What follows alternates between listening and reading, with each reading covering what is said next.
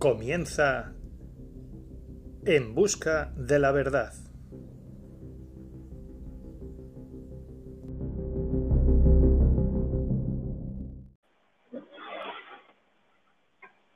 Muy buenas, Josué. Hola, buenas noches, Javier. ¿Qué tal, maestro?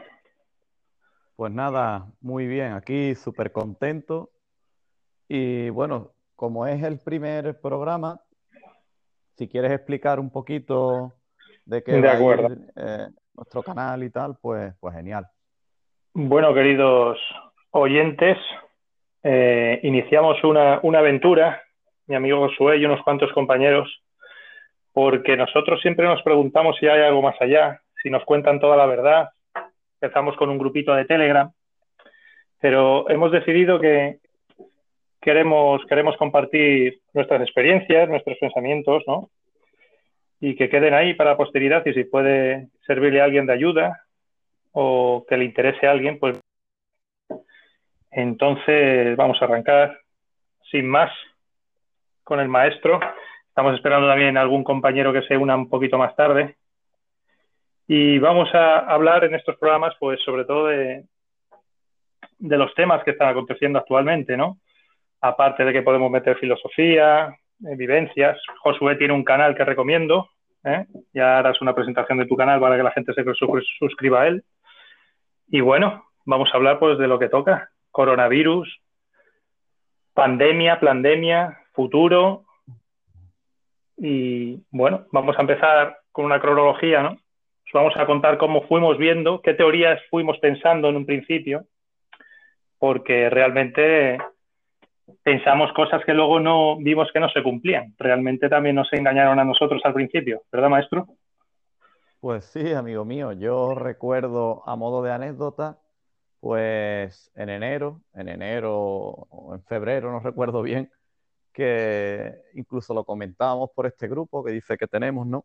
Y, bueno, pues me hice varios vídeos eh, caminando por, por Mercadona, por Carrefour, ¿no? Bueno, estoy diciendo marcas, aunque nos tenemos que habituar, ¿no? A, a los medios de comunicación, pero bueno, por los centros comerciales, ¿no? Iba caminando por los centros comerciales y, y me hice varios vídeos, pues, con la mascarilla, con guantes, porque digo, joder, esto, esto viene para abajo. Esto, lo que menos me iba a pensar es que se iba a convertir o lo iban a politizar de esta manera y iban a aprovechar para, para hacer lo que están haciendo con nosotros, ¿no? Deshumanizarnos. Pero a lo que voy es que yo, algunos de nosotros ya en enero, pues, pues predecíamos lo que iba a pasar, cosa que no hizo Sí, el, el gobierno actual. Y, y tenemos vídeos incluso que lo demuestran. sí, Y, sí, sí. y la gente pues alucinando, como diciendo, oye, este tío, ¿dónde va así? Y tal y cual. Y, y hoy por hoy, sin embargo, estoy en contra de, de- de todo lo que, lo que yo hacía porque es absurdo. Lo considero algo que no tiene fundamento. Pero bueno, Realmente en, en enero, vamos, yo pensé que no iba a salir de China, ¿no? Que iba a pasar como el SARS, como el MERS, ¿no? ajá, La gripe aviar, etcétera, de decir, bueno, ya hay una estrategia para, para vender vacunas que luego no se va a poner la gente, como pasó con la gripe aviar, que vendieron millones de vacunas y luego realmente pues se vio que no quedó en nada, ¿no? Pero lo luego ya, ya fui viendo que, que se iba extendiendo, pero curiosamente se iba extendiendo no a los países de alrededor de China, lo cual no tiene sentido ninguno para empezar con los sentidos de esta pandemia. Pero llegó a Italia, empezó a llegar a Europa, sí, bueno, sí, llegaron eso fue, fue un salto tremebundo, ¿no? O sea, de un China de, a Italia, en, semanas, sí, sí. En semanas, a un pueblo, a un pueblo perdido, en un pueblo de la sí, sí. nada. En la Y, montaña, sí, verdad, y correcto. bueno, Que lo aislaron y, y bueno, oh, han, aislado, han aislado un pueblo. Digo, sí, Y militares enero ahí, eh, ya íbamos viendo, digo, pues que yo yo, eh, las teorías, lo- bueno, no locas, sino que vi- visto lo visto, pensábamos que era un- algo que habían soltado en China para acabar con la economía china y ahora resulta que China es la economía más reforzada que ha salido de todo esto. Pues sí. pero empezamos a divagar de una forma impresionante porque, claro, veíamos cosas que no, que no cuadraban realmente. Sí. Sí que tengo que decir que, que- que hemos ido por delante siempre, ¿eh? Hemos ido un paso por sí, delante sí. de todo lo que iba a pasar. Yo me acuerdo que en febrero iba diciendo ya también porque seguimos también al grande maestro, ¿no? El maestro Enrique de Vicente y avisó que, nos que nos iban a, encerrar y la gente... también recuerdo que me recriminabais mucho, ¿te acuerdas? Con datos, porque yo ya empecé a ver la mentira de todo esto y me decía, oye Josué, tío, pero míralo, si es que mira este dato científico, si es que mira el otro, y yo decía ya, que no, que no, que no, que esto es todo una mentira, aquí nos la han colado, nos van a meter un golazo, pero jamás pensé que íbamos a llegar al, grado de manipulación que, estamos actualmente, la verdad. Yo veo que ha habido un gran bombardeo mediático, está claro, ¿no? Desde, desde enero prácticamente es 24 horas coronavirus y mm. la gente eh, está zombificada con el coronavirus. Vamos, no. Claro, claro, claro, claro. es que es imposible, es imposible, Javi, porque además recuerdo hace relativamente poco que de vez en cuando me obligo a ver las noticias porque necesita uno estar actualizado de, de todo, ¿no? De lo que nos venden y después tú sacar tus propias conclusiones. Y bueno, pues vi unas noticias de Italia con un hospital saturado y obviamente, claro, me hicieron hasta dudar porque digo, coño, si es que hay gente tirada por el suelo, eh, hay coches en fila, pero es la misma estrategia que hicieron aquí en Madrid con el Gregorio Marañón, derivaron a todo el mundo hacia el mismo hospital, cerraron todos los médicos de urgencia y con tan poquísimas camas UCI, pues se satura un hospital sin necesidad de que tenga coronavirus y derivas a todo el mundo a un hospital, oye, pues el caos. Está claro. Pero realmente eh, tú eres de los que piensan que no hay nada de nada o que hay un algún tipo de virus que está exagerado. Bien, pues yo, personalmente, mi opinión es muy personal, claro, obviamente. Sí. Y, bueno, sí que intento de, documentarme, actualizarme, pero claro, yo no sigo solo los medios oficiales, también sigo los, extraoficiales, ¿no? Y, estos tantos médicos y científicos que te están diciendo, oye, que esto no es como lo cuentan, señores, que aquí hay una, una gran manipulación y, bueno, pues, pues resulta que, gran parte es mentira, pero incluso yo voy un paso más allá, ¿no? Yo tengo mi propio punto de vista y, bueno, yo realmente casi que no me creo prácticamente nada, ¿no? Yo no creo en los test, no creo en los test porque yo creo que incluso se manipulan las muertes y, bueno, pues esto ha llegado a un grado eh, de manipulación estratosférica. Aquí la, manipulación es, absoluta, de luego. Claro, aquí te vendían, oye, te vendían de que si eh, tocabas una, barandilla y te tocabas la cara, te morías. Y yo prácticamente voy chupando barandillas, ¿no? Como se puede decir, porque yo no, no, pongo ningún medio hacia mi persona. O sea, yo respeto al que no se quiera acercar a mí y tal, pero yo hago todo lo contrario. Yo fortalezco mi sistema inmune, camino en manga corta en invierno por la montaña, me baño con agua fría, en fin, eh, algo que precisamente que no te venden, que es lo que deberían de hacer, ¿no? Oye, refuerza tu sistema inmune, eh, las personas que, las personas de riesgo que tomen medidas extremas, pero no puedes encerrar a toda la población y mucho menos a la juventud. Y si hablamos de datos oficiales, oye, la edad comprendida entre 0 a 25 años o 30 años son 15 o 16 muertos en Andalucía. Es que es una brutalidad y nos tienen a todos encerrados. Hay cosas que no.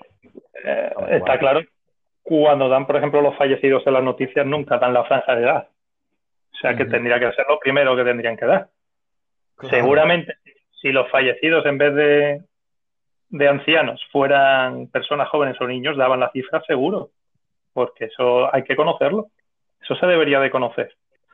Claro, Pero... yo, tengo ahí alguna captura de pantalla, Javier. Yo tengo algunas capturas de pantalla de las noticias actuales eh, de uno de los canales punteros, ¿no? Y, tengo los datos oficiales ahí en captura de pantalla y es para echarte a reír. Dice, pero bueno, pero vamos a ver, porque han muerto personas mayores con patologías graves. Estáis encerrando a toda la población, habéis reventado la economía.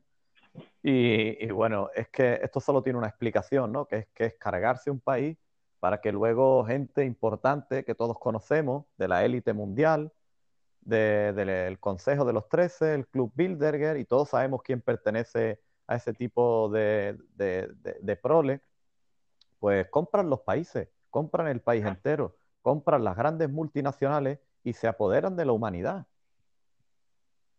Está claro. bueno, pues vamos a comenzar. Eh, ¿cómo, viviste la pandemia? Uy, la pandemia, perdón. ¿Cómo viviste el confinamiento? Porque claro, confinamiento creo que es algo que nunca pensamos que íbamos a vivir nosotros. Nosotros que nos hemos criado básicamente en libertad absoluta, libertad, nadie imaginaba que íbamos a estar encerrados en nuestras casas y más por lo que tú has dicho, por una enfermedad que básicamente ataca a las personas mayores, a las personas eh, inmunodepresivas, personas con patologías previas. ¿no? Yo creo que la primera pandemia o la primera enfermedad que, se encierra la gente sana con la de riesgo. Cuando pues luego lo veías en la tele, que no llegábamos a la inmunidad de rebaño, y claro, ¿cómo vas a llegar a la inmunidad de rebaño si no sales a la calle?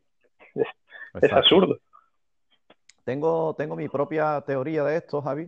Ahora pregúntame más adelante, para que no se me olvide, el tema de qué pienso de la mascarilla y cómo va a repercutir en un futuro, porque tengo mi propia teoría. Pero la pregunta de cómo, cómo viví el confinamiento, pues como tú bien has dicho, nosotros pertenecemos a esa estirpe, a esa estirpe de los libres, ¿no? Como, como existe ese gran programa del gran maestro Iker. Pues nosotros pertenecemos a esa estirpe de Félix Rodríguez de la Fuente, de ese gran maestro y, yo tengo ese espíritu montañero y, naturalista. Y yo viví la pandemia desde, desde eh, vamos a llamarlo desde la ilegalidad, ¿no? Llámalo como quiera, porque tengo el campo muy cerca de donde vivo, prácticamente tiro la basura al lado. Y bueno, pues me escapaba, me escapaba y, y, me iba al campo y cuando iba a tirar la basura iba con mi mascarilla porque incluso iba con un poco de miedo pensando, joder, esto será verdad, no será verdad, tenía mis dudas, ¿no? Pero aún así elijo vivir, ¿sabes, Javier? Elegía vivir, o sea, yo ahora, por ejemplo, no me creo prácticamente nada, ¿no? Dentro de que existan virus y tal, pero que lo que nos venden no me lo creo, pero en aquel entonces incluso me lo creía y elegí vivir, elegí eh, visitar la naturaleza, eh, reforzar mi sistema inmune, hacer mi deporte al aire libre. Y me iba solo, sin perjudicar a nadie, y volví a mi casa, e incluso hacía un pequeño protocolo, me quitaba los tenis y tal, vaya sé que cogiera algunas partículas de virus como nos vendían y tal, este rollo que nos siguen vendiendo, ¿eh? lo que pasa es que yo ya no hago nada. Yo chupo la suela de los zapatos si es necesario, no, no, no tengo miedo. Pero, pero claro, esta catástrofe que nos vendieron. Entonces, bueno, pues, pues así viví yo el encierro. Y sí que tengo que decir que, que he cambiado. ¿eh? Esto me ha servido para, mejorar, para mejorar muchísimo mi, estado espiritual e incluso mi físico. Y, he sacado mucho beneficio personal, pero esto va a ser un auténtico desastre mundial, económico. Van a eliminar a muchísima población. En fin, no quiero adelantar temas porque con la vacuna va a haber un auténtico holocausto. Pues sí, hombre, yo también lo viví parecido a ti. Yo creo que también al principio todos con preocupación, luego con resignación y luego con indignación, ¿no? Porque estaba viendo cosas que digo, es que no es normal. No era normal lo que nos estaban haciendo.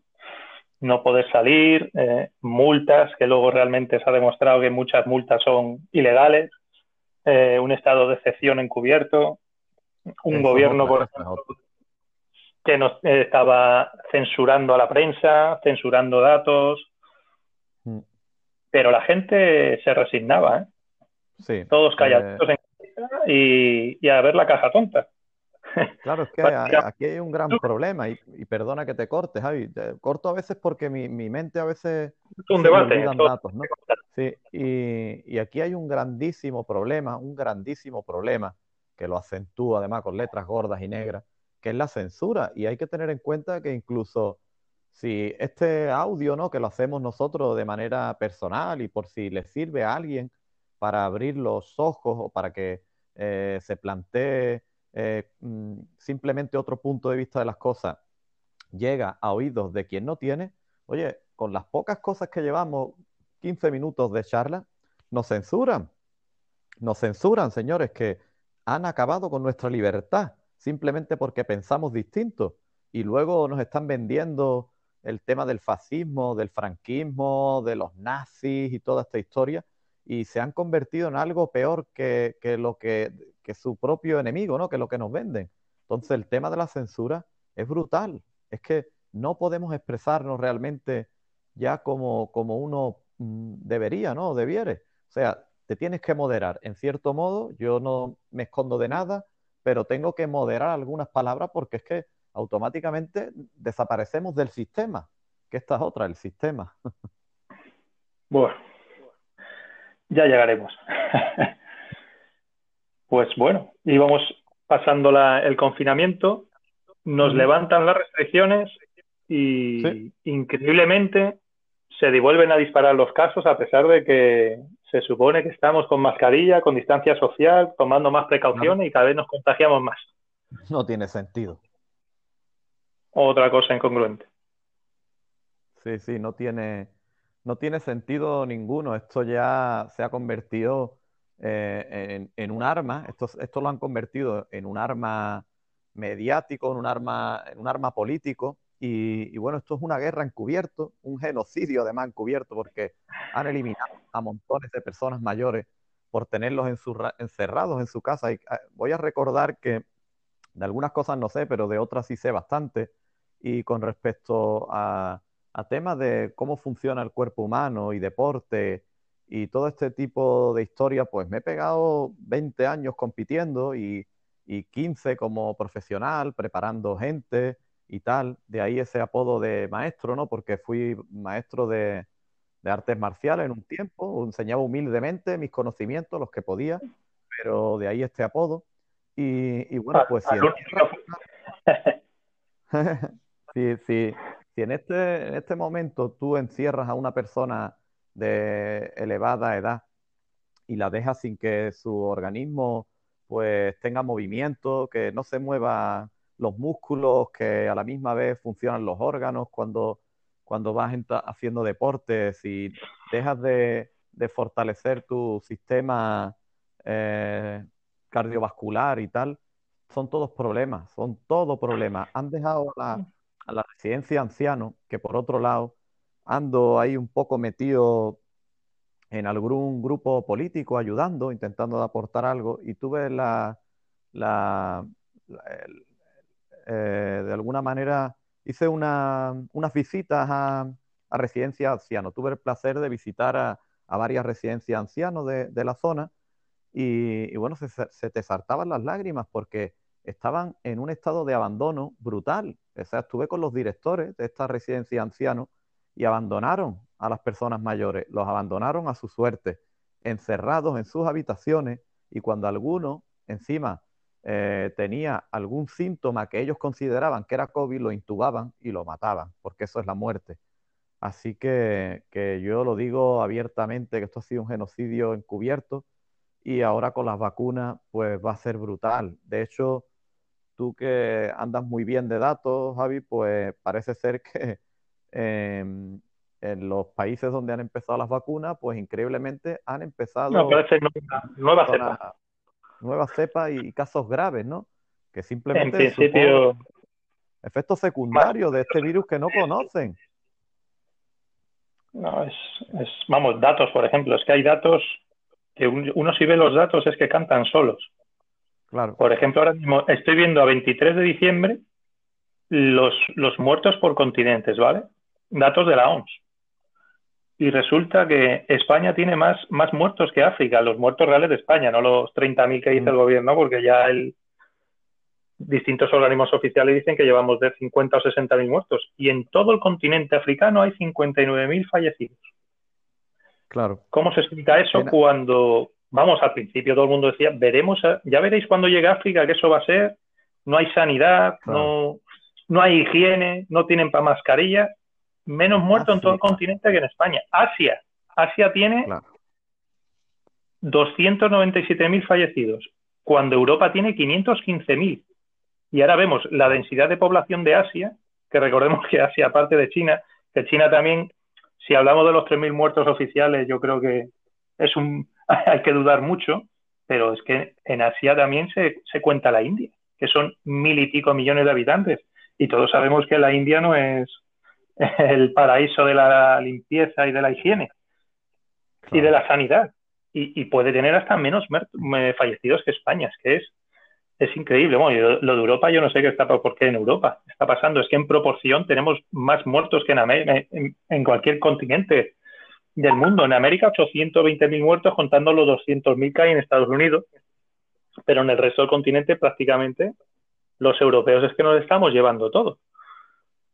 Claro, yo, de verdad, aquí ya cuando me hablan de datos, ya es que salta a la vista, ¿no? Es que es blanco y en botella, como se suele decir si mm, empezamos a contrastar datos, ya es que es un absurdo seguir con este circo.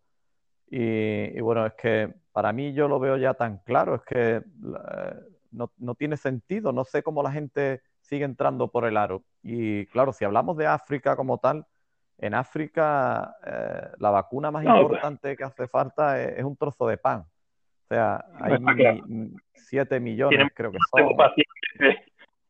Que, que un, un virus que se supone que, vamos, la mortalidad estará ahora mismo mundial en torno al 3%, y en ese 3% engloba a todo el mundo, ¿no?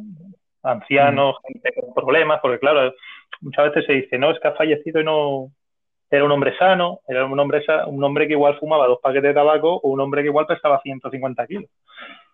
Claro, claro. Yo, yo he tenido el caso. Este de...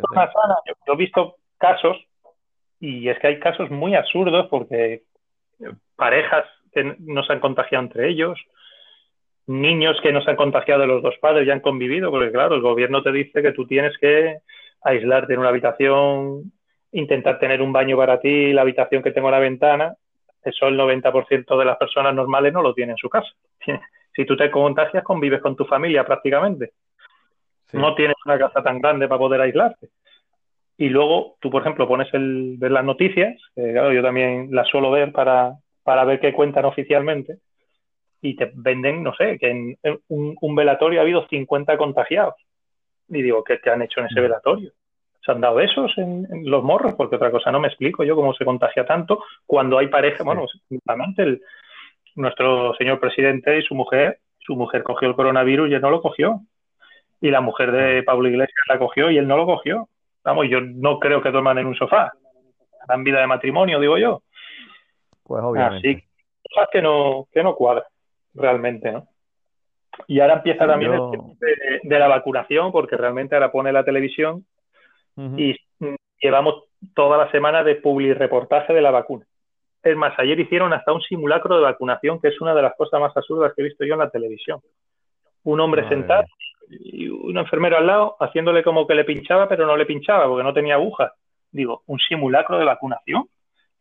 Madre mía. lo vendían para ponértelo en la tele. Y luego te venden que no es obligatorio, pero claro, te van a excluir de topos si no te la pones. No vas a poder viajar, seguramente no entres a los cines, tus hijos igual te piden que, la lleves. Aquí en Andalucía van a sacar una tarjeta, que no sé si será eh, digital para el móvil o, incluso un tipo de carnet de, de, cartilla de vacunación. O sea, no te obligo, pero te pongo la pistola en la 100 por si no te vacunas. Es que es increíble, vamos.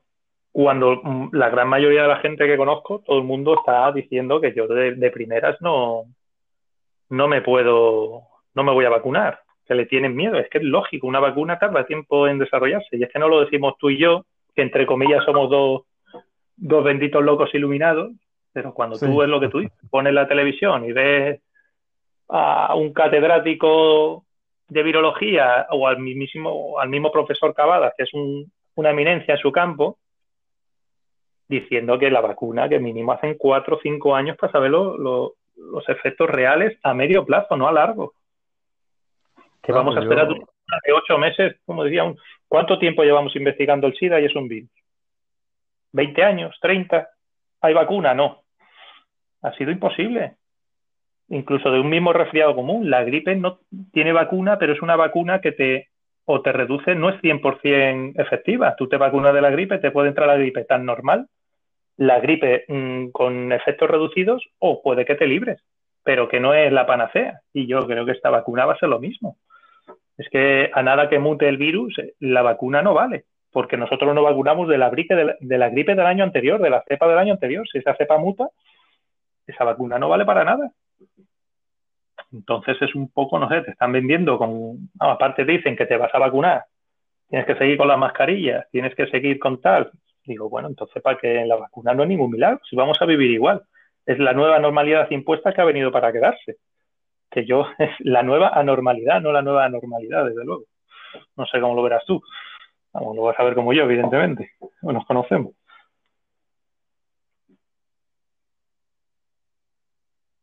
Maestro, parece que hemos perdido conexión. Paramos un momento a ver qué. Hola. Muy buenas, Rafael. Ya tenemos a Rafael con nosotros. Por fin, después de unos pequeños problemas técnicos. Buenas noches. A Rafael. ¿Qué tal, Rafael? Bien, cenando. eso es bueno, eso es bueno. Maestro, ¿estás por ahí también? Eh, buenas noches, ¿se me oye? Se te oye perfectamente. Pues ya estamos los tres juntitos. Por fin. Muy bien. Bueno, aquí tenemos a Rafael, otro compañero del grupo, un crack haciendo reflexiones y vais a disfrutar mucho con él. Bueno, nada, Rafael. Hemos estado charlando un poquito de, de cómo vivimos la, el no. confinamiento, la pandemia, etcétera. Y estamos llegando, a, ahora mismo estamos hablando de lo que es más actual, ¿no? Del tema de vacunación, etcétera, de cómo nos estaban haciendo public reportajes en la tele acerca de la vacunación. También bueno. teníamos que hablar de todo lo que nos hemos perdido con el coronavirus, todo lo que ha tapado el coronavirus que no nos hemos enterado, que también hay tela que cortar, ¿no, Rafa? Hombre, la verdad es que muchas gracias, Javi, por, por, tu presentación. La verdad que es un placer estar aquí con ustedes dos. Yo, bueno, he coincidido mucho con, con Josué en, en los gimnasios y al final, pues fíjate tú, dónde hemos acabado, ¿no? Grabando un podcast. Eh, pues ya te digo, eh, con el tema de la pandemia, a mí me aburre, no, no, voy, a, no voy a hablar mucho de, de, eso, ¿no? Ya, ya hay bastante, ¿no? Pero ya del tema. Sí quisiera, sí quisiera hablar de, del contexto en el que está, eso sí, que ahora más adelante, ¿no? Cuando vayamos ya calentando, ¿no? Porque, eh, bueno, una cosita que sí quería decir es con el, lo que has dicho, ¿no? De, eh, y, lo, y la presentación que tiene el podcast, ¿no? Que habla de vamos buscando la verdad, ¿no? en ese sentido, yo quería matizar, o se me viene a la cabeza, se me ha venido ahora a la cabeza, el, un poema que escuché una vez, no es de Mario Benedetti, pero, pero sí que sale una película donde gran parte del guion es de Mario Benedetti. Estamos hablando de una película de Eliseo Zubiela. Pero bueno, el poeta no sabría ahora mismo, pero voy a, dar un montón de citas y después no te voy a poder decir de dónde la he sacado, porque no me he preparado esto, ni mucho menos. Vengo más con objetivo de aprender que, que de enseñar. Y pero el poema viene a decir esto, ¿no? Viene, dice, todo lo que se puede decir es mentira. Lo que no es mentira es silencio. Y el silencio no existe. Por eso, por eso te digo que, que, el título del podcast que habla de En busca de la verdad, pues yo te digo la verdad. Yo ni siquiera tengo esa intención. Porque realmente todo lo que se pueda decir es mentira y eso hay que tenerlo en cuenta. O sea, tú con la palabra hoja estarás haciendo referencia pues a 6 trillones de hojas que pueda haber en el planeta. Se dice que hay más árboles que estrellas, o sea, y aunque se esté deforestando, sigue habiendo una cantidad importante. Imagínate de, de hojas, ¿no? Y con una sola palabra de, de cuatro letras, quieres definir a 6 billones o, o, trillones, no lo sé, de, de, objetos que puede haber en el planeta, eso, eso tiene que ser una barbaridad. Es, es, absurdo, ¿no? Entonces, por eso el lenguaje de por sí miente. El, el lenguaje, por mucho que tú intentes decir la verdad, eh, te estás quedando siempre muy alejado, La verdad va siempre, está claro. Por eso es que el lenguaje, en definitiva, es así, ¿no? Por eso hay, hay que aceptarlo, ¿no? Ahora, que, bueno, que te acerques más o menos, pues bueno, con, con humildad y con sencillez, pues bueno, puedes acercarte eh, más o menos, pero, pero bueno, al fin y al cabo... No, más que acercarnos a la verdad absoluta, desechamos la, las mentiras o, o, los intentos de, de fabulación que, que se tercien. Sí, y Josué, ¿qué dice? De hecho, ¿no? Pues, verás qué digo. Pues digo, por un lado que la verdad, la verdad no existe, ¿no? La verdad es un concepto que cada uno puede tener su propia verdad, ¿no? el sigma de confirmación que le llaman, que cada uno pues busca su propia verdad. Además, hoy por hoy todo el mundo va a encontrar una tesis que apoya su verdad. Y, bueno, ¿qué es la verdad? Pues es muy relativo. Después, por otro lado, el citar a, gente importante, pues no es necesario. Rafa, tú tienes el conocimiento, no hace falta citar de quién es o de quién no es esa frase. Lo importante es que el mensaje, el mensaje que quieres citar, le llegue a las personas. Creo que eso, eso es lo que vamos a intentar aquí, no citar grandes eh, filósofos ni grandes científicos y ya cada uno que saque conclusiones de nuestras charlas y de nuestros humildes conocimientos y se documente en relación a su propio sentido común. Yo es que, bueno, estoy, estoy cenando, ¿no? Lo he dicho ya, estoy terminando ya. Pero es que, claro, cada uno está en su casa y estamos teletrabajando, digamos, ¿no? Bueno, comentaros que, bueno, mira, en relación a, esto que estamos diciendo de la verdad, eh, se me viene a la cabeza el hecho de que, aparte de que eh, estamos aquí ya informatizados, ¿no? Y mediados por, por Internet, se me, se me, viene a la cabeza porque, como introducción, ¿no? Y para seguir el hilo, ¿no? Porque, como sabéis, yo pues voy a hablar mucho de lo que es la singularidad tecnológica que estamos viviendo, ¿no? Eh, si me dais pie, ¿no? Pero el caso es que ahora mismo ya se me están viniendo ideas, ¿no? Porque se me está ocurriendo ahora mismo que, por ejemplo, de esos 6 mm, trillones de hojas de árboles que puede haber en el planeta, yo como ser humano te digo la palabra hoja para simplificar. Te estoy dando un algoritmo que no es código fuente quizás, ¿no? Pero si tú y yo fuésemos máquinas, quizás no te tendría que dar la palabra hoja, te podría decir ID 4 billones 300 y me estaría refiriendo a aquella hoja que nació tal día y murió a tal hora y se desprendió del árbol a tal hora. Y, lo podría tener todo recogido, grabado y, esas máquinas a lo mejor podrían tener una palabra para cada una de las hojas que hay en el planeta. Dentro de poco, ¿no? Entonces, imagínate discutir con un ser que tiene una conciencia miles de millones de veces por encima de la tuya. Entonces, por eso, bueno, ahora ustedes eh, iréis dando ¿no? vuestras ideas de, del planteamiento de partida, ¿no? Pero a mí lo que no se me va de la cabeza es el momento tan crucial que estamos viviendo, ¿no? En el cual parece ser que en breve, dentro de poco, por lo menos ahí se están gastando el dinero nuestro dinero los políticos, ¿no? En inteligencia artificial y demás, ¿no?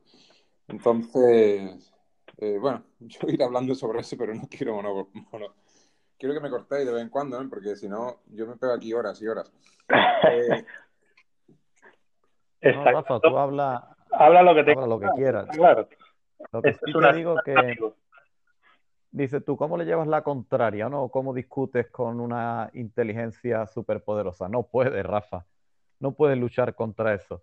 Después, por otro lado, tú sabes que yo, mira, lo primero que me he convertido en una persona muy espiritual, muy, muy espiritual, y, cada vez encima veo más oscuro. Sabes que yo siempre he visto de manera muy oscura la singularidad, y ahora, ahora más que nunca.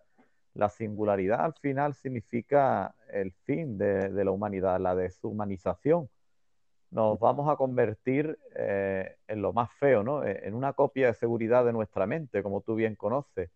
Eh, el cuerpo físico lo, vamos a, desechar, no, tiene sentido, es una funda. Y, bueno, al final, como te he dicho, ¿no? que soy bastante místico, y al final los físicos, ¿no? los, los físicos actuales incluso, pues una vez conocí un, un científico y me dice, oye Josué, mira, yo, los científicos adoramos a los físicos y los físicos adoran a Dios, ¿no? Al todo. Cuando hablo de Dios hablo del todo, ¿no? Del creador, bien sea incluso que podemos estar dentro de esa matrix holográfica, ¿no? De esa realidad simulada. Somos, o sea, si quieres entender el universo, estudia energía, frecuencia y vibración, ¿no? Como decía el gran Tesla. Y si algo es indudable es que somos, somos esa energía. Y en el momento que, que de manera natural cortes ese proceso, esa transformación energética para la que estamos diseñados y hagas esa copia de seguridad de tu mente, no sé qué será de nosotros, pero no me gusta la idea, la verdad. Es una idea inquietante. claro. Ahí me, me recuerdas mucho. Hombre, hay diversos autores, bueno, hay un montón de autores, ¿no? Pero bueno, el más conocido es Raymond Kurzweil. Lo que pasa es que Raymond Kurzweil, como, como bien tú has matizado, ¿no? Que has dicho que tú no eres tan optimista, ¿no? Quizás no eres tan optimista como Raymond Kurzweil. Él lo describe de una forma, eh, pues como una potenciación de todas las capacidades humanas, ¿no? Las artísticas hasta las científicas. Sin embargo, hay otros autores que, que le ven el lado oscuro, ¿no? Bueno, aparte también hay una serie que ve el lado oscuro de todo esto, ¿no? Que es Black Mirror, ¿no? Magnífica. Sí. Espectacular. Pero claro, hay otros autores que, que, lo ven de un punto de vista bastante pesimista y, alarmante. Y, una vez que, que lees a estos, pues te das cuenta que estamos entre la espada y la pared. Por ejemplo, este, ¿cómo se llamaba? Te lo digo ahora mismo. Sí, James, James Barrat. El libro se llama Nuestra última invención. Oh, no, perdón, Nuestra invención final. Este, este, este autor, pues, lo dice muy claro. Con la inteligencia artificial eh, la contrapone a lo que son las bombas atómicas. Con las bombas atómicas hemos tenido posibilidad de hacer ensayos con las bombas atómicas hemos podido ensayar. Ha habido veces que de forma pues muy traumática y, desgarradora ¿no? para la historia de la humanidad, ¿no? E incluso eh, de, forma intencionada en conflictos bélicos ¿no? se ha llegado a utilizar. ¿no? Y otras veces pues en accidentes como en Chernóbil. ¿no? Pero la humanidad, pues al fin y al cabo, mm, prácticamente eh, de forma general, a nivel numérico, los seres humanos en el planeta pues no ha afectado apenas. ¿no? Sin embargo, este señor, el James Barrat, este en su libro, eh, te, habla de una forma muy diferente con la inteligencia artificial grande, como la llama Raymond Kurzweil, la superinteligencia artificial. Esta que según Raymond Kurzweil a partir del 2042 aproximadamente ya supera a todos los cerebros humanos del planeta juntos y demás. Pues este señor, cuando habla de esa inteligencia artificial, pues tematiza que no va a ser como las bombas atómicas, que no vamos a tener varios, muchas oportunidades para ensayar. O quizás no la llegamos a tener, porque en el momento en que tú creas una inteligencia millones de veces más inteligente que tú, desde ese momento ya se puede ocultar. O sea, ya hace años que por lo visto se han ido creando inteligencias y al parecer han llegado a inventar lenguajes entre ellas para que los investigadores no lo reconociesen, lo cual no, no, sé si es cierto o es una teoría de esta urbana, ¿no?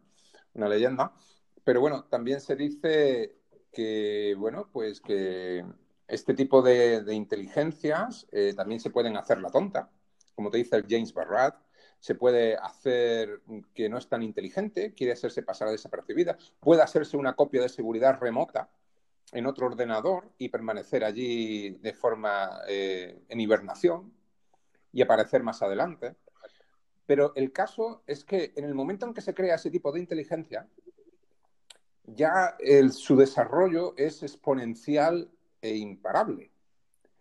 y, bueno, podríamos hablar de cómo podría ser su desarrollo, pero lo que te viene a matizar este señor, el James Barrat, es que te viene a decir que a lo mejor no tenemos muchas oportunidades y con una a lo mejor ya nos basta, pero que ese resultado final, ese resultado final, el que consigamos, si es que se consigue eso, eh, va a ser, digamos, definitivo y, y, digamos, ya invariable o va a tener unas características, esa inteligencia, que no van a ser bondadosas. Y el donde él viene a matizar es en la pregunta de quiénes son aquellos grupos económicos, políticos y demás que están invirtiendo en ese tipo de, armas, en ese tipo de inteligencias artificiales. Pues te habla que son pues inversores de, o brokers de Wall Street o te están hablando del ejército y te está diciendo, ¿y esta gente, tú crees que se van a preocupar de crear una inteligencia que no sea una psicópata, que no se dedique a hacer clips por todo el universo en plan psicópata? ¿Tú crees que esta gente se van a preocupar de crear una inteligencia que vaya a ser generosa con la humanidad? ¿O una inteligencia súper egoísta, súper psicópata para conseguir más dinero en la bolsa o para conseguir un armamento más poderoso? Bueno, Rafa, realmente pienso que una vez que esto sea creado, no van a poder controlarlo. Da igual lo que ellos quieran crear. Una vez que esto coja ritmo, va a ser imparable. Esta superinteligencia será la que nos domina a nosotros, no nosotros a ellos. Un, un ejemplo de lo que estáis hablando le ocurrió a Facebook. Estoy viendo la noticia ahora mismo, porque claro, mientras los maestros hablan, pues yo estoy investigando datos acerca de ello. Y Facebook tuvo que apagar su inteligencia artificial, una que desarrolló para sus algoritmos, para lo típico de datos, eh, gustos de la gente, etcétera, creó una inteligencia artificial y, a colación de lo que dijo Rafa, creó un lenguaje más eficiente y lógico, lo que significó la posibilidad de ignorar órdenes de sus creadores.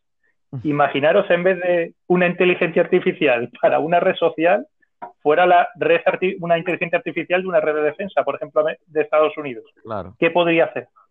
ya hubo. Ya hubo. Sí, sí, digo que ya hubo un experimento también parecido. Lo voy a explicar un poco con mis palabras. Quizás Rafa lo conozca mejor, pero fue que eh, hicieron dos ordenadores que se comunicaran entre ellos y tal, y dos inteligencias artificiales, y lo desconectaron al poco tiempo porque crearon un propio lenguaje que no sabían ni cuál era sus propios diseñadores. No, realmente, muchas veces hemos hablado, el cine ya nos lo ha predicho, ¿no? La, la, película Juego de Guerra es exactamente eso. la máquina de inteligencia artificial que, escapa al control humano y, y hace lo que tiene que hacer. Yo hablo muchísimo de, de cine, yo hago muchas paradojas con el cine, porque yo siempre he dicho que el cine nos muestra la realidad a modo de burlesca.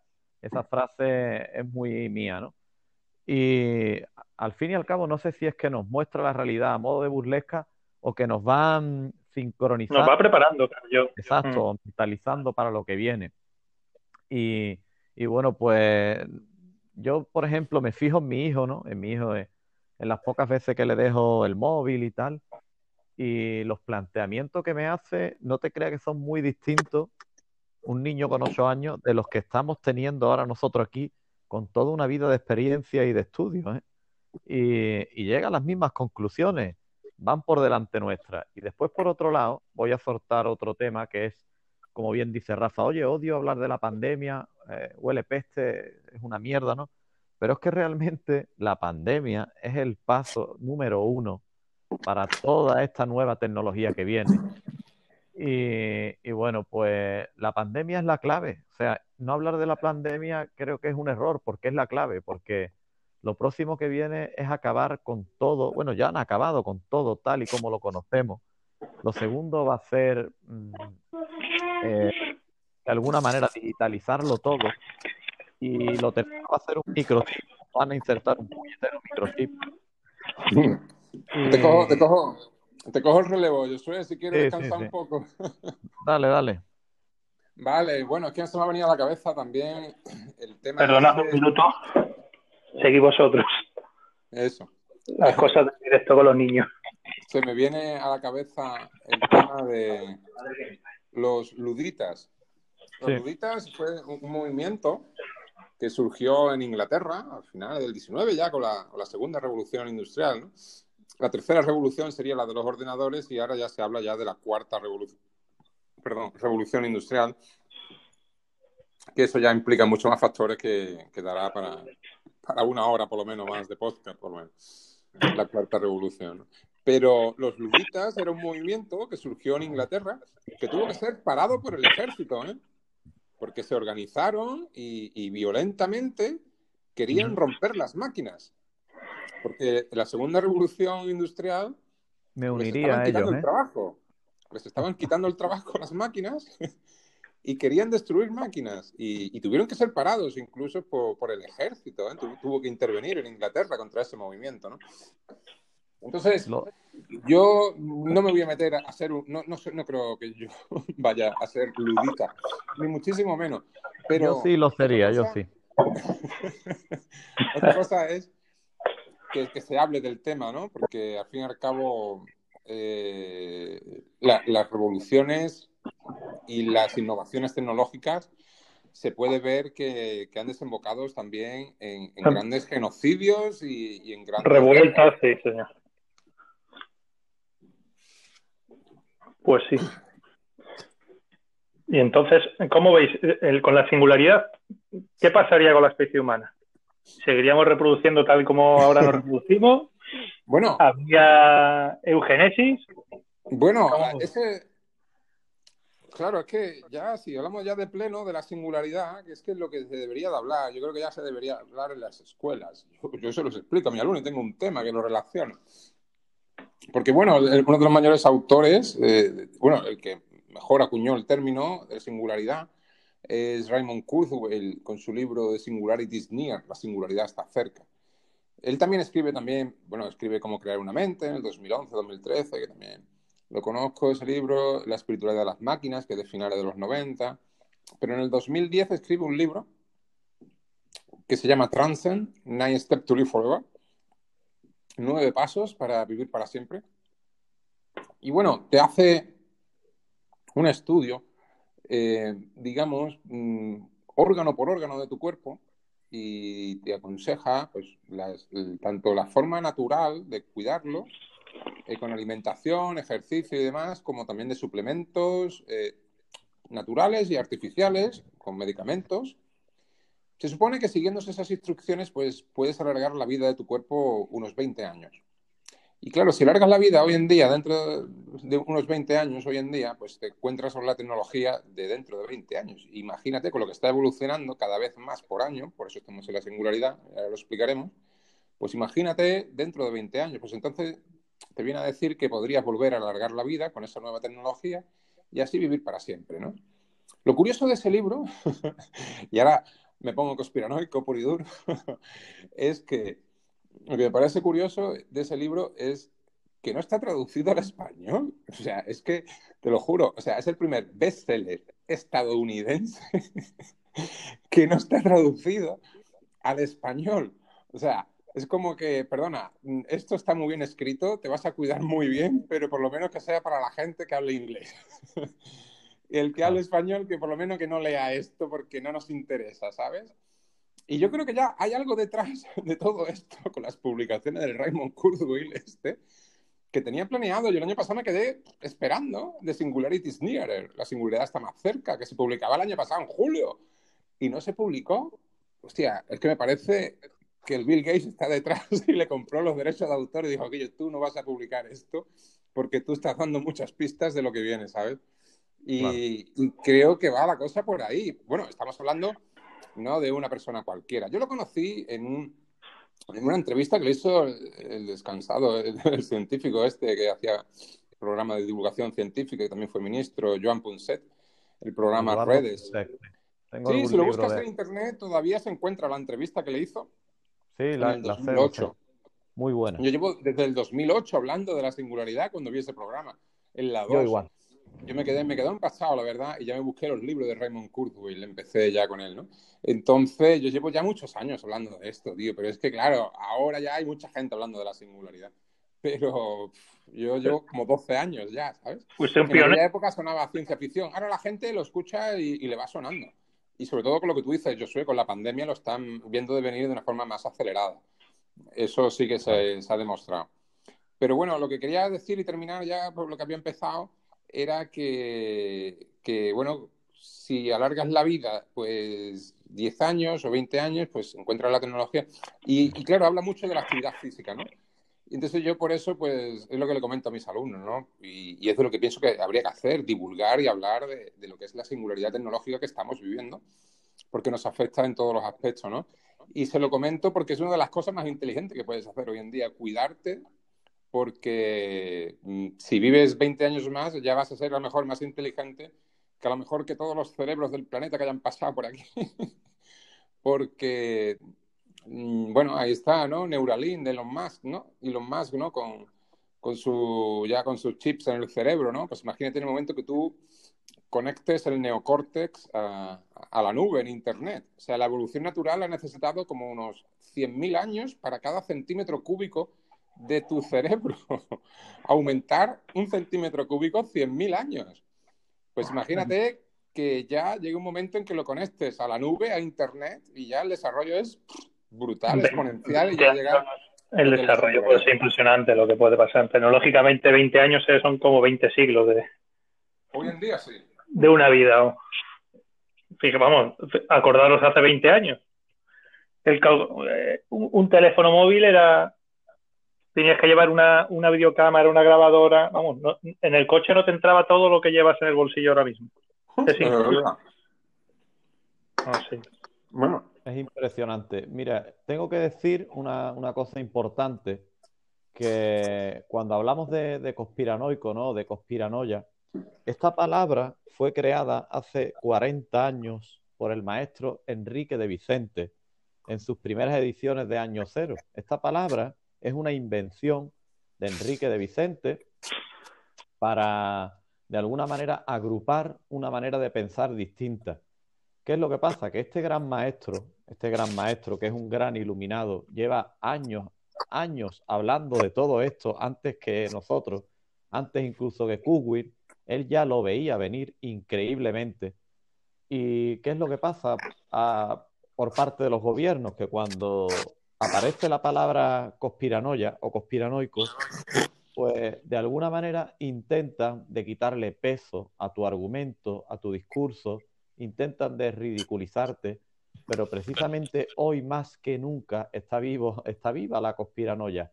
Es imposible de pensar de que no hay una conspiración mundial. Todo el mundo conoce, como tú bien has dicho, a Soros, todo el mundo conoce a Bill Gates, es raro el que no se haya informado un poco y conozca lo que viene siendo el Club Bilderger, el Consejo de los Trece. Y al final, pues toda esta historia, ¿no? Como tú bien dices, no es que es raro que no esté esto escrito en español. Es que al final esto lo determinan cuatro, cuatro peces gordos, ¿no? Cuatro familias importantes del planeta. Y son los que realmente lanzan una guerra bien sea con misiles o, cibernética, o arruinan a un país, como están haciendo ahora mismo con España, arruinan un país y compran ese país. ¿Cómo compran el país? Pues comprando las grandes multinacionales. Este país está a la venta dentro de nada. En dos días, este país será de Zoro y seremos unas marionetas. Y, bueno, pues quería puntualizar eso porque hoy en día la conspiranoia está más viva que nunca y hay que ser realista y hay que saber que esté ahí. No hay, ningún, no hay ninguna vergüenza decir, es que esto suena conspiranoico, pero es que es la verdad. Es que hay una conspiración brutal en la humanidad. Además, desde el principio, desde los comienzos de la humanidad, siempre ha existido esta conspiración hacia todo. hacia, es que estamos, hablando, estamos hablando al final de, la, palabra progreso. La palabra progreso mm, tiene origen cristiano. Esto es de Francis Bacon, con el método científico, cristiano puro y duro, ¿no? Entonces, desde el momento que, empiezan a, aparecer eh, estos conceptos de progreso eh, en la cultura, eh, hay gente que está en las altas esferas que se creen con capacidad para dirigir ese progreso. Y todos esos intentos en los cuales el progreso ha sido dirigido por una élite, todo ha acabado en grandes genocidios, siempre.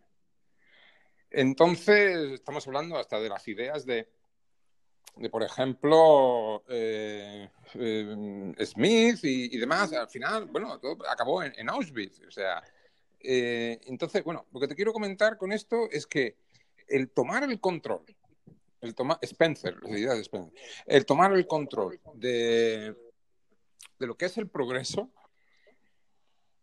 yo ahí es donde entiendo que nunca va a llegar una élite que procure que ese progreso aparezca de forma aleatoria. Van a pensar que eso es una temeridad. piensan que lo aleatorio es el enemigo, porque no lo pueden controlar. Y realmente esa aleatoriedad es, en definitiva, una de las cosas más inteligentes que se pueden hacer. Aparte de que hay estudios ¿no? que, demuestran que las personas, cuanto más inteligentes que son, cuando no tienen respuesta a una cosa, pues lo que hacen es usar mm, el método aleatorio, ¿no? Incluso la administración tiene la insaculación, o sea, sacar una bola de, un saquito y a suerte es echarlo, es un método recogido. Pero bueno, hay un experimento a este, a este respecto que a mí me impactó. Y es muy súper sencillo, pero a mí me pareció que ese experimento tenía un calado intelectual a favor de la aleatoriedad, de dejar que las cosas pasen, que me pareció eh, un antes y un después a la hora de entender este, este universo. Y es que, aparte de la visión que te da Kurzweil, muy interesante, ¿eh? Kurzweil te da una visión de las singularidades del Big Bang hasta hoy, ¿no? Pero con ese experimento eh, se, se, cogía una pantalla de un ordenador, un punto, un cursor, y con un ordenador súper potente que llegase muy aproximadamente a un 50% exacto de posibilidades de que ese cursor, ese punto en la pantalla, se moviese hacia la derecha o hacia la izquierda, pues una vez que el cursor se movía, dibujaba una rayita, y una vez que terminaba de dibujar esa rayita, volvía a tener un 50% exacto, o super, casi, casi exacto, a miles de millonésima parte de, de, millón, el, que tuviese la, la posibilidad de irse para la izquierda o para la derecha. Y una vez que se volvía a mover, otra vez tenía esa posibilidad de irse para la izquierda o para la derecha. Y así lo dejaban repetir una y otra vez, una y otra vez, una y otra vez, y millones de veces, y, iba dibujando una figura, una figura totalmente aleatoria. Pero le hacían zoom a ese garabato y se veía desde lejos el garabato que había hecho ese ordenador con ese 50% de probabilidades y se había dibujado la planta más primitiva de este planeta, un helecho. Es decir, la aleatoriedad pura en este universo lleva a la vida.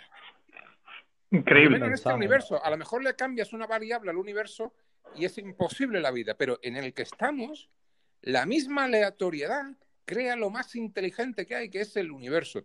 Y hay veces que lo más inteligente que hay es ir viendo de venir las cosas, pero hay gente que el sal la élite que eso no lo va a permitir por sus deseos de grandeza.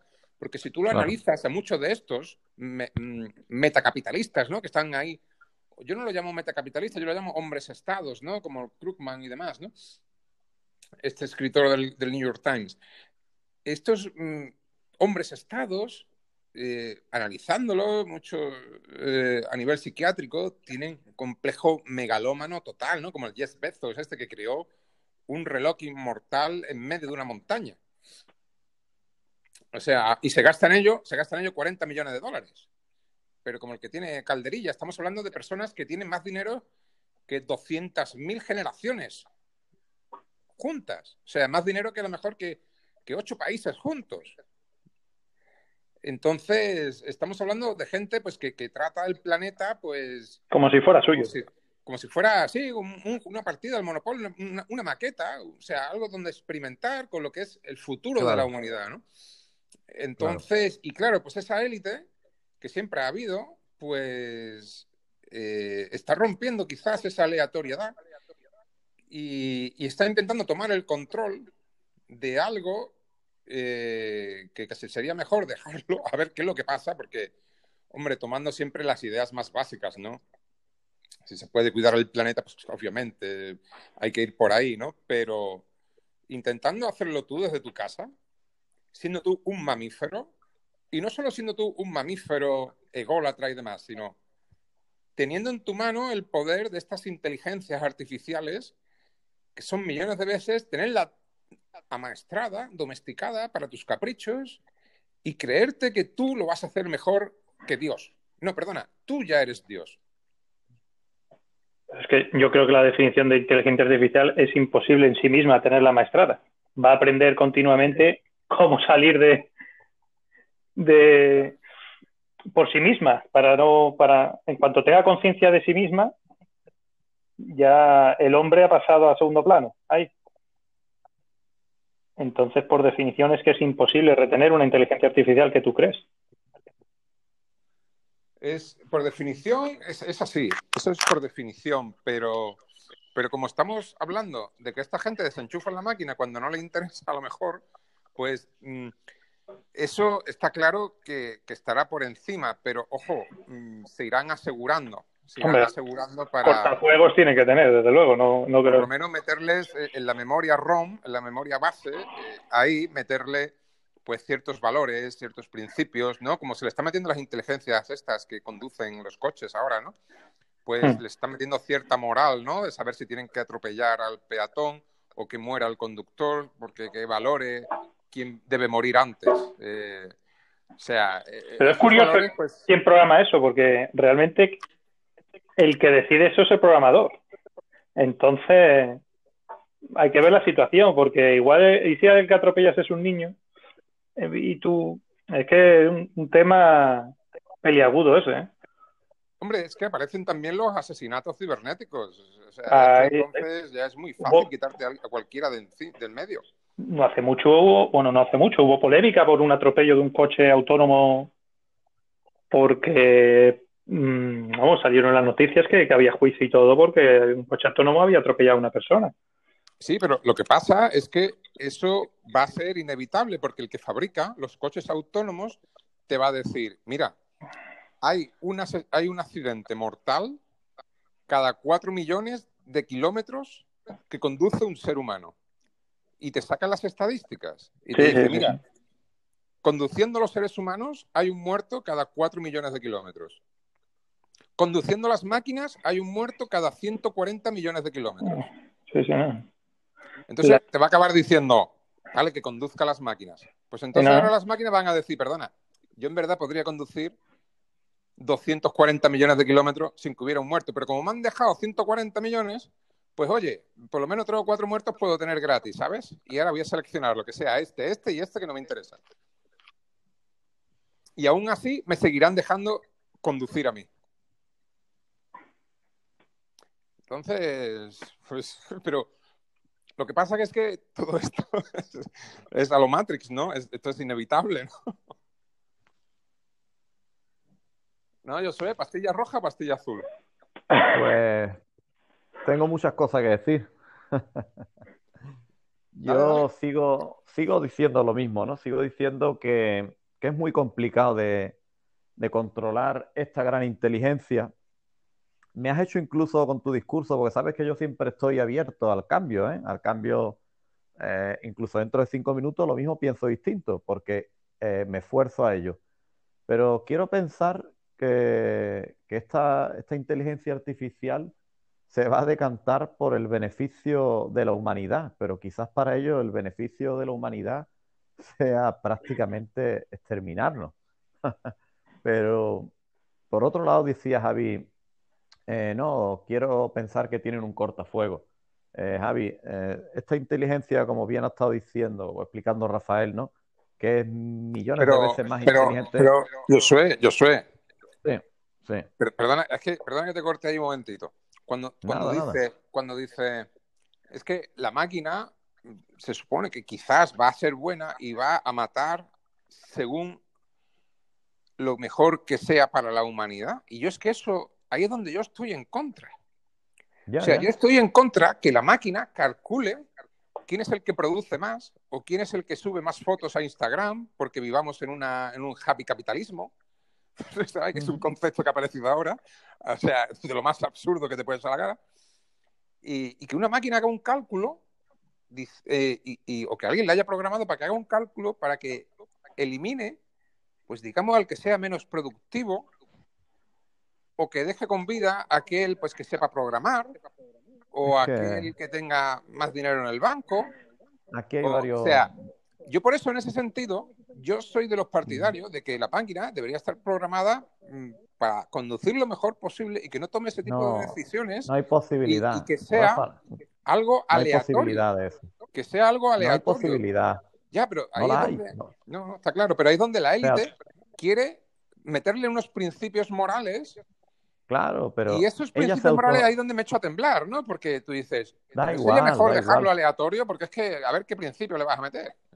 Da igual, eh, Rafa, se autogestionará, será imposible. Cuando esa inteligencia artificial se haga tan poderosa, no habrá manera de programarla, no podrás meterle matices. Van a ser ellas las que nos metan los matices a nosotros y nos guíen los pasos. Dirán, oye señores, o hacéis esto por aquí o por aquí, o, tenemos el poder es imposible. Tendría que haber una especie de hecatombe de bomba hiper meganuclear y que se derritiesen todos los satélites. Sería la única manera de que, de que, la, de, que la inteligencia artificial no, no dominara el sistema. Y, y, a eso voy con lo que iba a decir antes. Rafa dice, o Rafa, perdón, Javier, debería haber un cortafuego. Pero si esta inteligencia artificial se desarrolla de la manera que creo que sé que se va a desarrollar, ya ellos intentarán detener, esta, me, refiero a ellos ya como el enemigo, ¿no? Es, increíble, pero esta inteligencia artificial ya procurará de, estar también con una especie de energía autorregenerante en un búnker para volver a sobrevivir, al más puro estilo Matrix, como tú bien has dicho. dime, dime. Yo la, la, idea de, por ejemplo, de Kurzweil es, es peor todavía, es peor Mm. La idea de Kurzweil es que la inteligencia va a intentar hacer inteligente toda la masa que tenga alrededor. Es decir, va a intentar coger el microprocesador de tu móvil y utilizarlo para ser más inteligente. Pero espérate, espérate. Claro, abrir la puerta de tu casa, de tu, va a intentar utilizar los cerebros, los cerebros que computen para ellas a 56 kilobytes. Yo mientras te hablo a ti, la máxima velocidad de transmisión de información que puedo tener es de 56 kilobytes por segundo. 56 kilobytes, eso era eh, a lo mejor el, el modem de los años 90. Eh, hoy una máquina se puede transmitir a gigabytes, no sé si terabytes por segundo, eh, segura, seguramente más. Los chinos dicen que ha sacado ya el 6G, tienen ya un satélite para el 6G. Entonces, esa máquina va a intentar colapsar de la inteligencia todo lo que tenga alrededor. Va a coger una piedra y va a intentar reorganizar sus átomos o los espines de los átomos para guardar información, para computar. Y, en ese sentido, pues nosotros seríamos pues como parte de, un, de, una, de una célula de ella, o sea, como un sensor, como un nervio, como una terminal nerviosa como una terminal nerviosa que le, da información del planeta. O sea, igual que tú eres consciente de lo que está pasando en tu habitación y eres consciente a lo mejor de que tu niño está allí gateando o, que ya han apagado las luces y tú eres consciente de eso y estás haciendo tus cálculos y, tus movimientos, tomando tus decisiones, esa superinteligencia es capaz de computar todo lo que está pasando a lo mejor en todos los móviles del mundo al mismo tiempo. O sea, es capaz de tener una información total de lo que pasa en el planeta sin utilizar a lo mejor mm, pues un 5% a lo mejor de su capacidad, ¿no? Te estoy hablando de aquí a un futuro. O, bueno, pero es que yo hoy en día tampoco sé lo que hay, porque nosotros hablamos del futuro en, función de lo que hemos visto, cómo nos hemos criado y cómo hemos visto la tecnología evolucionar. Pero ojo, una cosa es lo que aparece en el mercado una cosa es que no vendan un móvil que ahora tenga una camarita de más, cuando te podían haber vendido ya las gafas, pero es que ellos piensan que todavía le pueden seguir sacando partido a los móviles, pero la tecnología mucho más superior. Claro. está desarrollada, está claro. Muy superior y la tienen desarrollada y la van soltando pues de forma paulatina, por intereses económicos. Dentro de poco estará en la retina, modificará la retina. No, sí, ahí ya, ya, ya, ya están implantados, ya está puesto, ya hay Em, microprocesadores que se conectan al, lóbulo parietal y, hmm. ya eh, con unas gafas que le transmiten, pues pueden ver imágenes los ciegos incluso. Entonces, eso ya está ahí. Bueno, hace años ya de esto, en el 2012 ya había unas gafas también con, con un chip que ponían en la córnea o algo así, ya se empezaban a ver. O sea, ya hay cosas de ese tipo, ¿no? Eh, bueno, ya está el primer cyborg oficial, o sea, en el registro civil, digamos, el, el, homólogo registro civil en Holanda. Y hay un señor que se, que se registra como un cyborg. Oye, ¿sabes sabes que yo, como he dicho en el audio anterior, ahí ando metido en algún grupo político y sabes que le está, están ya generando impuestos para el posible futuro a estas inteligencias artificiales, que se está generando un impuesto a nivel europeo para poder cobrar incluso la seguridad social a estas máquinas. Bueno, pero eso va a ser muy complicado. Eso es. Pero ahí está. Pero bueno, tiene su lógica, está claro, ¿no? Pero bueno, que esa idea es muy antigua. Esa idea ya viene de los luditas, de, la, segunda revolución industrial en Inglaterra. Ya se, ya sí, pero ya es que, de ponerle unos impuestos a la Ya se ha creado. Ya no es que se hable, sino que se ha creado ya, que se ha generado esto. Bueno, ya habido sentencias. Aquí en Canarias, hace poco, hubo una, una sentencia del Tribunal Superior de Justicia de Canarias, donde un hotel echó a, a una teleoperadora que eh, contestaba por el chat eh, a los clientes que, le escribían, pues escribirían por, la plataforma de, esta de, alquileres, de, habitaciones, y pues la chica estaba allí contestando, pues la han quitado, la han sustituido por un bot, o sea, un programa que contesta solo a los clientes. Y, claro, pues la chica fue y demandó a la empresa y el juez obligó a readmitir a la trabajadora. Por haberla echado por un robot directamente. O sea, que fue muy descarado el caso. Hay un gran número de empleos que de aquí a pocos años van a ser sustituidos por un, por un bot o por una inteligencia artificial, está claro. bueno, pero es que esto, es que esta idea. Los vuestros, el tuyo Javi y el tuyo Rafa, tienen días contados. El mío está. Los tenemos todos, todos nos iremos innovando, todos nos iremos. En general, pocos empleos se van a librar, ¿eh? Porque ya se están imprimiendo edificios. Pero es que esto, esto yo lo llevo diciendo, creo que fue... Hace falta un, operario solo, no una cuadrilla de encofradores o ferralla, por ejemplo. Un tío, una, impresora 3D de hormigón y te levanta la casa. En un pispa además, en tres días, cuatro días, ya salió, salió la noticia. Sí, además fueron unos ingenieros españoles los que crearon esto, ¿eh? los pioneros. La tecnología estamos rodeados ahora con Internet de las cosas, a colación de la inteligencia artificial, lo que decía Rafa, que, que tomara todo lo que... Estamos rodeados de, inteligencia artificial. Yo tengo pero, pero mirad.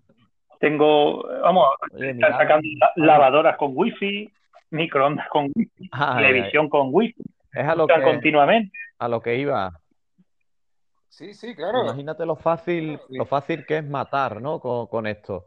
Un fallo en una lavadora y caes muerto, un fallo en la puerta del garaje, eso es, caes eh, muerto. Eso es el Le das a la luz y te llevas una. Joder, tío. El enemigo, hemos metido al enemigo en casa.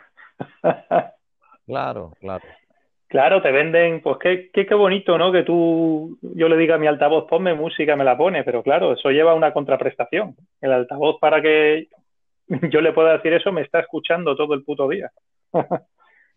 Oye, porque hay una cosa que desconozco totalmente, no sé si ustedes sabéis algo de eso, me parece un poco hasta falacia, pero no lo sé, la verdad no sé hasta qué punto es realidad. Estos dichosos móviles que de buenas a primeras explotan y le vuelan la cabeza a, una persona. ¿Cómo, ¿Cómo, coño puede pasar esto, tío? Ahí, hombre, un, móvil, todo dispositivo que tenga una señal wifi, por ejemplo, nuestros móviles, aunque los apague, se localizan. O sea que alguien a distancia puede hacer reventar un móvil. Podría hacerlo, claro. Si le sube la temperatura, la, la, batería peta. Es lo que ha pasado. Oye, que hay vídeos. Sí, ¿eh? sí, no, hay.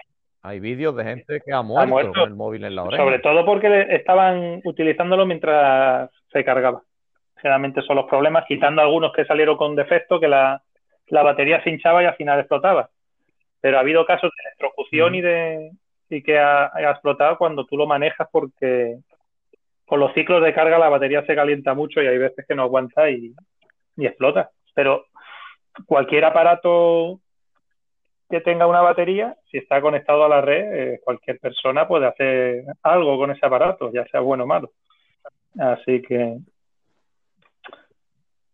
yo, ¿esto cómo va a ser? ¿Va a haber descansos aquí? Seguimos, ¿no? pues en principio, si queréis, por ser el primer capítulo. de una horita, a ver cómo reacciona la, gente y ya. ya... llevamos, llevamos 49 minutos, ¿llegamos a la horita? Vamos a llegar a la hora, ¿ves? No, yo, yo o podemos cortar, ¿eh? Yo por O mí ya si quieres eh, podemos dejarlo y creo que ha estado bastante bien, Y hemos bastante tocado un poquito de todo, sí. Y sí, se, se pueden tocar más cosas, Sí. se pueden Hombre, tocar yo es muchísimas que ya te cosas. digo, si me- a mí me dejáis, yo estoy aquí tres, cuatro horas, aquí, como veáis. Guárdate algo para la próxima vez. Es bueno que nos quedemos con ganas, es bueno que nos quedemos con un poquito de ganas para que otro día volvamos y enganchemos con fuerza. Pues nada, yo, eh, eh, eh, si me dejáis, podemos dejar como, antes de terminar, como las últimas palabras, ¿no? Sí, hombre, claro, por supuesto. sí, ¿no? Adelante. Eh, bueno, pero empezar ustedes, no yo. ¿Queréis despediros, de- decir algo ustedes? bueno, que Nada, ha, nada, yo simplemente ha sido una experiencia interesante agradecer. la primera. Sí, Ahí va. sí, pero dejando así como alguna reseña, alguna conclusión, así como... Mi conclusión es que cada vez veo el futuro más negro. En general. Ya sea por pandemia, por trabajo, por, singularidad, por lo que queráis. Pero la humanidad cada vez pinta peor. Pues, pues veréis, yo, como soy ese punto espiritual del grupo, ¿no? Mi reflexión es más o menos toda la contraria, ¿no? A mí todo esto me ha valido para encontrarme más a mí mismo, para estar en paz. Increíblemente, pues estoy en paz. Eh, y para animar a la gente a que, a que realmente se replantee su vida y, y todo lo contrario de lo que hacemos, ¿no? De intentar buscar la fama, el dinero y, y el aplauso y tal. Pues de alguna manera yo en mi canal, en mi canal personal, ahí en este Ragnar Josué, pues lo que hago es, es esto, es animar a la gente a que, a que busque la naturaleza, a que, a que no se caliente la cabeza con estas cosas y, y de alguna manera que encuentre, que encuentre la paz.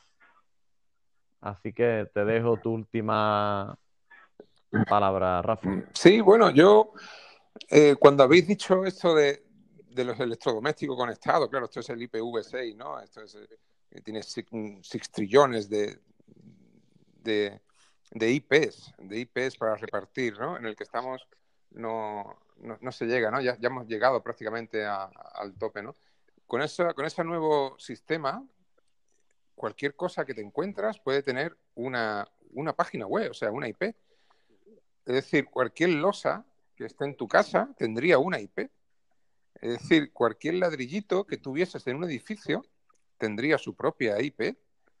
Estaría identificado, localizado, y si tuviese un mínimo sensor se, se, se podría ver cuál es su IP, o sea, dónde se fabricó y en qué fecha en, de cada una de, de los objetos que se fabricasen a nivel industrial, habría IPs para todos eso me parece brutal, ¿no? Y, y, luego, con el tema del trabajo, pues me viene a la cabeza unas palabras de un catedrático de la Universidad de Barcelona, creo que era, no recuerdo su nombre, pero era un, es un catedrático de ciencias políticas y, y lo resumió en una frase que me pareció para enmarcarla, ¿no? Pero tristemente, porque viene a decir que por primera vez en la historia no es necesario aumentar la población de un país para aumentar la producción de un país, sino que todo lo contrario.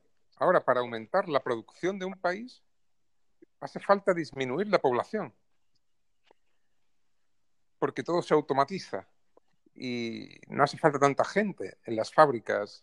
Y aquí en el campo de Gibraltar pues tenemos aquí un gran polígono industrial y ya sabemos que cuando uno se jubila, pues prácticamente ese proceso lo automatizan directamente, ¿no? Y que no se produce más y no se avanza más porque no se despide a más gente por, porque no haya revueltas sociales. Pero lo, lo resume en una frase, ¿no?